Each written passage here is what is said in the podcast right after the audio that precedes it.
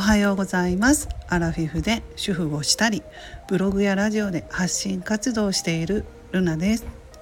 今回は多くのアラフィフ主婦がハマっている韓国ドラマについてお話ししたいと思います。私のブログやラジオのテーマってアラフィフ主婦更年期世代で主に40代50代の主婦の方に向けての内容が多いんですけれども韓国ドラマのね話も、えー、アラフィフ主婦には欠かせないんですよ。っていうのもですね今私の周りでは韓国ドラマにハマってる人がすごく多いです本当に多いですステイホームってこともあって動画配信サービスで韓国ドラマを見てるんですよ皆さん。でねなんでこんなにアラフィフ主婦が韓国ドラマにハマるんだろうって思ってました。えー、友達がねえほとんどみんな「韓国ドラマ見てる?」とか「見てないの?」とかすごい言われてあの私ちょっとずっと見てなかったんですよ。でねあの今回私も UNEXT に登録してみました友達が「いいから絶対見て」って言うしね。めちゃくちゃ押されて、まあ、見てみました。でまあ友達がね「これこれ」って言っておすすめしてくれたのが「太陽の末裔」ってドラマです。でその「太陽の末裔」っていうドラマを見ようと思って見ました。でね見て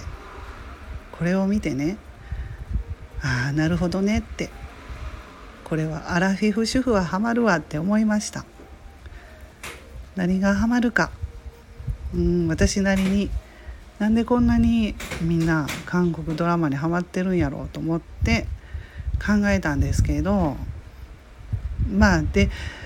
大体出てるその主人公の人もねすごく綺麗なんですよ。お顔がお顔立ちも綺麗で今回の「太陽の末裔」の主人公の2人ともあのすごく綺麗でね、まあ、見とれるぐらい綺麗でした、まあ、それもいいところだと思うんですけどえっとね日本のねドラマと比べてその韓国のドラマのスケールが大きいっていうのかなそういうことを感じました。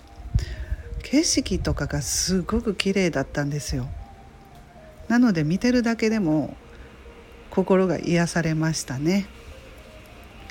であの恋愛系のねドラマだったんですけど、まあ、それだけではなくってね恋愛なんですけどなんか今のまさに今のこの世界情勢っていうのかなそういうのもぴったり一致しててなんかこう身近に感じられる内容だったんですけどあのアラヒフ主婦はねこういう韓国ドラマのね昔の懐かしさっていうんかな。だいたいプラトニックなので見やすいんだなと思いました。あなるほど。みんな韓国ドラマにはまるのは納得したなって私は思いました。でなんかねもやもやストレスあったりする時はよかったら韓国ドラマ一度見てみてください。これだけでも憂鬱な気分がどこかに飛んでいくと思います。どうでしょうか？韓国ドラマを見てる人は私の意見と同じだったでしょうか？よかったら一度見てほしいと思います。それでは今日はこの辺で終わります連休最終日良い一日をお過ごしくださいませそれではまたお会いしましょうね。